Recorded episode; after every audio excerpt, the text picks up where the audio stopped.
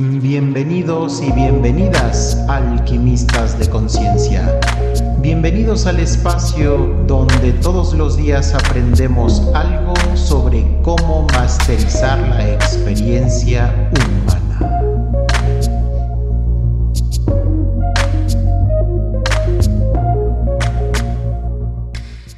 Creo yo que, como decía Manuel, ¿no? Eh, te, te digo las consecuencias yo sé que todos no lo vas a hacer, pero la consecuencia no pasa de que llores un ratito, ¿no? Y no te vamos a, quitar esa experiencia. Y también considero que es importante acompañarlos en sus experiencias de aprendizaje, incluso peligrosas. Mm, les comparto una, una parte en donde yo decía que fui un preadolescente y adolescente nada figurable en las cifras estadísticas. Eh, yo recuerdo que en algún momento, jugando con fuego, que es una parte importante de todo ser humano, el jugar con fuego, eh, empecé a, pues, a, aprender a cómo se, se, usaba el encendedor y los cerillos y todo eso. Y entonces en una de esas me, me, encontré, estoy hablando de lo que recuerdo porque tiene mucho tiempo, eh, me encontré con un lápiz de color, un prisma color, y le prendí fuego. Y fue maravilloso porque el fuego salía del color del lápiz. Si era azul, salía azul, si era verde, salía verde, si era rojo, salía rojo. Y estaba, yo estaba fascinado porque pues soy muy visual y... Gran descubrimiento. ¿no? Exactamente. ¿Qué pasó? ¿Qué pasó? Porque aquí se desprenden creo que varias líneas de aprendizaje. Pues mamá me vio y entonces terminantemente no porque te vas a quemar. Y entonces hoy en día yo pienso, pues es que me consideras tan estúpido como para, para poderme quemar, ¿no? O sea, ¿cómo? ¿No me educaste bien quizá? O, o, no me ya, o no ya sé los peligros del fuego, porque ya tenía yo ese, ese razón. Eh, debí de haber estado más para los 10 años que de 11 más o menos. Y entonces, ¿qué, ¿qué, qué, pasa? Ok, yo no voy a dejar de hacer esta experimentación. Y estoy consciente de los riesgos, o más o menos consciente. Teóricamente. Y entonces, exacto, de lo que sí estoy consciente perfectamente bien es que no lo puedo llevar a cabo cerca de mi mamá no puede olerlo porque el, aroma pues, es inconfundible y entonces me conseguí un lugar apropiado. Pero fíjate dónde llegaba mi, cabeza tan dañada en ese momento. Hice una especie de, de, ¿cómo se llama? Pues como cubre las fogatas con piedras adentro de una jardinera con tierra. Y entonces eh, la tierra era húmeda, no había manera de que se encendiera. Eso creía yo, afortunadamente no pasó, ¿no? Pero mis riesgos estaban bastante medidos. ¿Y qué pasa? Pues me espero que no esté mamá o esté muy lejos, en un ambiente muy controlado, donde no haya humo, y entonces me pongo felizmente a quemar todos los primacolos de la vida. Y fue muy interesante, fue muy divertido, fue muy de mucho aprendizaje, pero fíjate a dónde tuve que llegar yo. El punto con, con esta eh, eh, diferencia, insisto, eh, estadística de adolescentes es que Manuel me lo podrá decir, porque estoy seguro que lo vivió muy igual éramos eh, adolescentes que de alguna manera entendíamos muy bien las consecuencias de los actos y teníamos plan B por si las cosas fallaban, al menos yo la tenía, ¿no? Ya sea para, para, mentir o para arreglarlo todo o un extintor al lado, ¿no?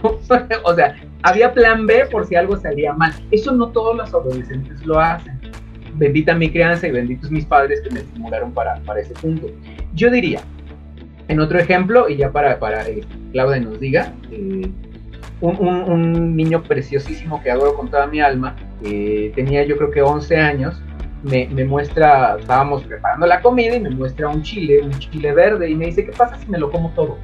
Y le digo, pues, pues experimentalo, lo que va a pasar es que te van a tapar los oídos, que te vas a llorar, que te va a hacer así, y se me queda viendo, ¿lo hago no lo hago? Hazlo, pero espérame.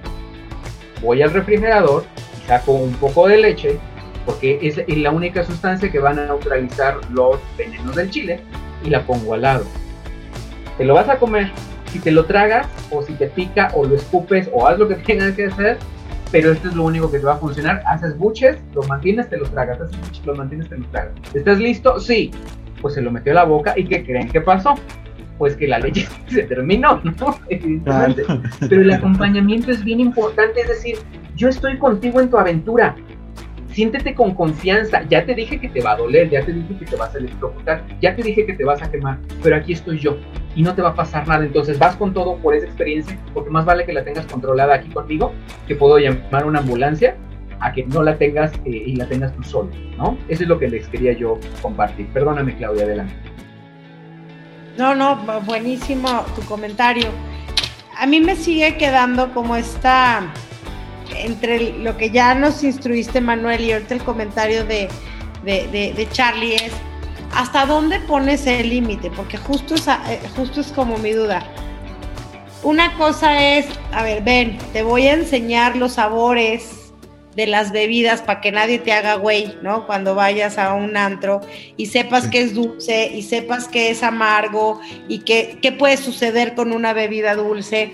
O este, esto que hablaba yo hace rato también del vape, ¿no? Que, que está muy de moda. Muy. O sea, ya ahorita, y como huele rico, entonces pues todo el mundo dice, pues es un postre, ¿no? Y al final de cuentas sigue siendo algo que daña tu cuerpo, ¿no? Como estas sustancias ilícitas, con el tema de droga que luego que me platicas de que ay, híjole, yo, yo nada más sabía del, yo nada más me quedé con el de tacha perico mota, las posibilidades son infinitas, ¿no? Entonces, este, hasta dónde, hasta dónde lo acompañas en la experiencia, hasta dónde dices, esta experiencia, no papá, no way my friend, porque creo que sí hay límites, creo que sí hay límites en donde el acompañamiento no va, y nos ponías un poco el ejemplo de la marihuana, ¿no? O sea que si, bien es eh, legal en, en otros países como en el país en donde vives, no es legal en el país en donde estamos, pero no como para decirle a tu hijo de 15 años, ¡pam! ¿No? Como la canción Ven amigo, te invito a una copa, ¿no? O sea, es no porque va a suceder esto. Y si lo haces, tus consecuencias pueden hacer este, esto y esto. Yo les platicaba el otro día a, mis hijos, que aparte tengo dos propios y un, y un dos hermosísimos hijastros, este, que de, de yo tuve una experiencia de una estupidez de adolescente porque yo no era como ustedes, ¿no? Con este nivel de entendimiento del mundo así, súper racional. Yo era lo más irracional, impulsivo e intenso que existía en este, en este mundo. Nos subimos a los 13, 14 años a un BMW convertible con una niña de 13 años que acababa de aprender a manejar, en donde descapotado yo sentada así, ah, como reina de la primavera atrás y nos dijeron, váyanse a dar la vuelta a la manzana. Esa vuelta a la manzana evidentemente fue, vamos a la, a la iglesia, donde está, vivía en Guadalajara, en donde estaban todos los chavos así guapísimos, ¿no? Y evidentemente de regreso nos enviste una camioneta y, no, no, nos matamos porque Dios nos protegió, ¿no? O sea, sí había ahí una burbuja de cristal que nos protegió y no nos matamos. Entonces yo les decía, en mi cabeza, absurda, estúpida, jamás en mi vida me imaginé tremendo accidente que nos íbamos a, que nos íbamos a encontrar. Porque nos topamos este, una persona alcoholizada, nos vistió de un lado, nos habló. Entonces, en esta parte, cuando ya viviste, cuando fuiste un adolescente irreverente, no tan irreverente, no tenía tantas posibilidades como ahorita es, ¿hasta dónde sí acompañas y hasta dónde no? Creo que, y esa es la parte interesante, ahí va a depender completamente del criterio de los papás. Y para eso, justo paso número uno, yo recomendaría profundamente el trabajemos en un criterio. O sea, de eso se trata. El primer paso es, si ya nos metimos en este rollo de ser papás, trabajémosle en tener un criterio maduro en un criterio adaptable, ¿no? En un criterio que cuide. Entonces, madurémosle, dediquemos un trabajo de análisis también para, para asegurarnos de tener un, un nivel de conciencia con el que podamos guiar. Entonces, depende completamente del criterio de los padres. ¿Por qué? Porque el criterio está muy relacionado con los valores. Entonces, va de nuevo. A lo mejor yo digo, si mi hijo tiene 40 años yo sí me pon, yo sí fumaría marihuana con él. Yo, Manuel, sí fumaría marihuana con mi hijo de 40 años. ¿Por qué? Porque eso va de acuerdo a mis valores. No estoy transgrediendo nada de acuerdo a mis valores. ¿no? Este, por ejemplo, yo que, yo que he experimentado, ¿no? Las medicinas ancestrales, yo sí iría con mi hijo de 18 años a hacer un trabajo de ayahuasca. Porque eso va de acuerdo a mis valores, ¿no? Jamás me atrevería a decirle a los demás papás, es que ese es el criterio correcto, aplíquenlo de la misma forma con sus hijos. Entonces, creo que eso va a depender de los valores de cada quien, pero sí dense a la tarea de investigar cuáles son las consecuencias. Y si es, estas consecuencias no son algo que, o sea, también ser cuidadoso con la información, ¿no? Porque si nos vamos a meter a cualquier fuente amarillista, pues resulta que todo es peligrosísimo, mortal, ¿no? Entonces, metámonos a fuentes confiables, a, fuentes que están sustentadas científicamente, ¿no? Y desde ahí tomar un criterio informado. Y desde ahí decirle a nuestros hijos, ¿sabes qué? No, no te voy a dar chance. Y si descubro que lo hiciste, vas a, que lo hiciste, vas a tener una consecuencia. ¿No? Entonces, esa será la primera. La segunda es, creo que podemos vivir las experiencias con ellos cuando no están en este, en este terreno de lo, o sea, que es peligroso, pero que no implica un riesgo terrible, ¿no? Sí se vale vivir estas experiencias con nuestros hijos, ¿no? número uno, porque generas confianza en ellos, ¿no? Y número dos, creo que de las cosas más importantes que podemos darles a nuestros hijos es enseñarles a tener un plan B. Y aquí lo retomo de lo que nos estás diciendo, Charlie. O sea, creo que de lo que puedo decirle es, a ver, no tienes permiso, querido hijo, no tienes permiso de probar, este, no sé, eh, marihuana. No tienes permiso, no te la doy. Pero listo, si empiezas a sentir taquicardia, o sea, si decides romper esa regla empiezas a sentir taquicardia y temas respiratorios, necesito que tengas, que te asegures que en esa casa hay pimienta y hay plátano. O sea, listo, no te estoy dando permiso. Pero si vas a transgredir esta regla, asegúrate que en esa casa tengas un plan B plátano y pimienta. Y entonces, por lo menos no te voy a tener que ir a sacar de urgencias. De todas formas te voy a castigar. y muy feo. Y vas a perder un montón de privilegios. ¿Vale? Lo voy a poner así.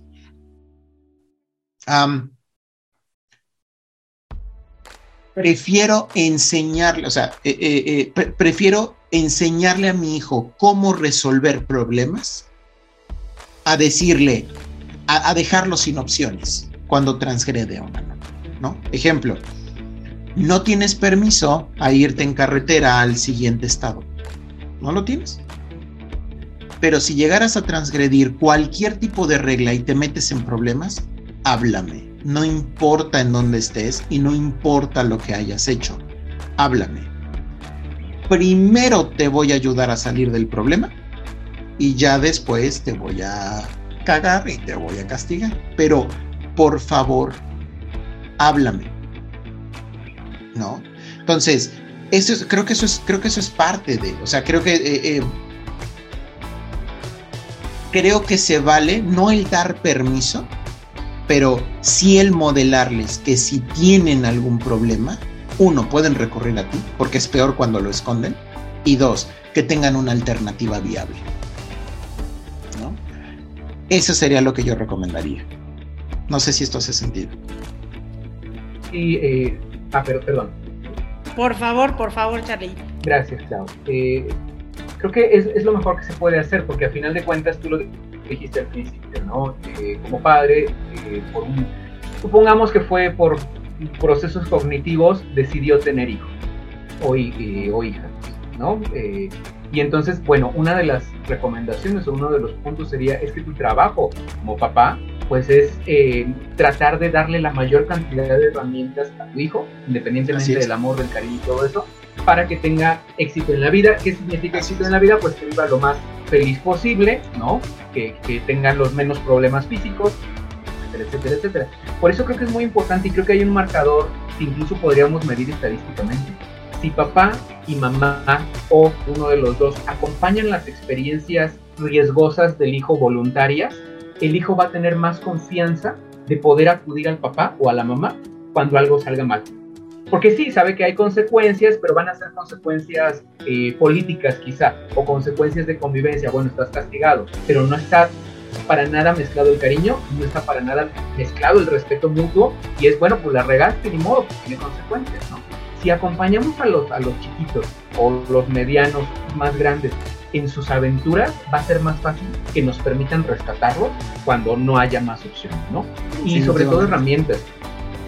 Muchas eh, alumnitas ahora, eh, en algún momento hace unos años trabajé en una escuela de ballet entonces pues mucha, mucha, mucha niña, mucha mujercita y muchos papás preocupados por lo que decía Claudia y ahorita me ligo al tema un poquito de droga y de, depresiones en los adolescentes. Eh, muy preocupadas porque estaban empezando a tener 15 años, cómo voy cómo vengo, de algunas de, esas eh, chiquillas de esas mamás y papás, pues me hice muy cercano que hasta la fecha, bueno, pues saludo a todos porque sé que dos o tres de esas mamás y hijas nos están escuchando en este momento. Eh, bueno, es que ¿qué pasa si, si, si hacemos esto? ¿O cómo hablo con mi hija de sexo?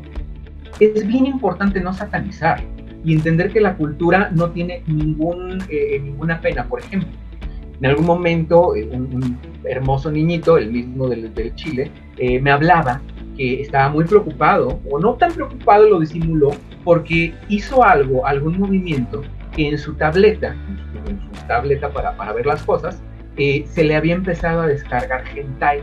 Los pongo en contexto, el hentai es pornografía de dibujos animados japonesa. Y ah, sí, ok, ¿Y qué te está saliendo? Pues me está saliendo esto y esto y esto, pero me dio a entender muy claramente, ayúdame a que deje de descargarse esta publicidad a mi, tableta porque no quiero que mi papá lo vea. Dense cuenta ahí el asunto conductivo, conductual y de procesos, ¿eh? Papá significa muerte, ¿no? Sí, sí, sí. Sabe esto, no lo va a entender, lo va a condenar, lo va a satanizar.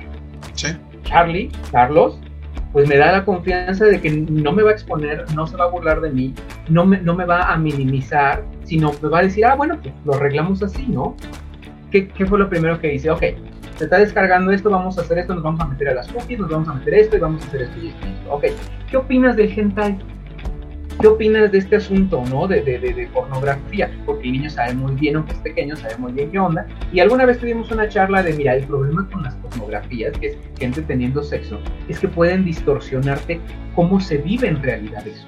Porque tenemos mujeres muy grandes y hombres muy grandes, y a lo mejor nosotros no somos tan grandes ni tan bonitos. Y creemos que cuando llegue el momento de tener nuestra primera relación sexual, tenemos que cumplir con todas esas expectativas. Y con esos actos de acrobacia. Exactamente. Y es ahí donde está mala pornografía pequeña. Creo que le quedó muy, muy, muy claro. No es que esté mal, ¿saben? No es que esté mal per se. Es cómo me puede distorsionar la realidad. Entonces, bueno, vimos, hablamos del hentai, y le hablé del Yuri, le hablé del Lolicon, y le hablé de todas estas este, posibilidades, y desde luego no se hizo esperar la, pregunta de, de, algún adulto. Oye, ¿tú cómo sabes todo eso? Pues, ¿qué estás viendo, enfermo asqueroso, no? Y el hecho de saber de drogas, el hecho de saber de pornografía, el hecho de saber de, hackeos, el hecho de saber de toda la cultura mala, disruptiva, pervertida, eh, eh, mala de la sociedad, les da pena a los adultos. Porque esa pregunta de, ay, entonces tú te la pasas viendo porno, por eso sabes tanto. Bueno, en primer lugar, la cultura no tiene nada que ver con eso y si me la paso viendo porno, pues es mi cosa. El punto es que mi cultura me permite guiar a esta personita para que entienda cómo funciona y no se le despeguen los cables por distorsiones, ¿no? Y pues, la otra con las alumnas, oye, pero ¿qué pasa? Lo mismo que decía Manuel, pídelo todo de la botella. Si no tomes, pero si vas a tomar, pídelo todo de la botella. Ay, es que no sé qué, ustedes también se han haber puesto una guarapeta. A ver, primero, en primer lugar, yo no sé lo que es una cruda, corazón. Y en segundo lugar, si tú estás en una peda y te pones hasta las chanclas y te metieron algo a la bebida, pues lo menos que puede pasar es que despiertes allí en un rincón. Pero estadísticamente lo que te va a pasar es que despiertes adolorida, probablemente violada, sobajada y que haya que hacer una serie de movimientos porque algo pasó contigo y en una esas te. Y no vale la pena. ¿no? Y la otra, y ya para cerrar, es el asunto con las drogas. Yo recuerdo que, desde luego, las charlas con los niños, oye, ¿qué onda con las drogas? Si te tienen confianza, te lo van a aventar como se puede. Si no te tienen confianza, lo van a aventar así con niños, pero lo van a aventar. ¿Qué onda con la droga? Y bueno, mi explicación docente y de, pues, de acompañante cercano ha sido, bueno, ves que, mira, de entrada las drogas pues no son malas porque el café es una droga, ¿no? O sea, no hay que ponernos eh, demasiado eh, santos. El alcohol es una droga, tú me has visto tomar cerveza. La sidra con la que brindamos es una droga, el paracetamol es una droga. lo que pasa es que esta droga funciona así, y esta droga funciona así.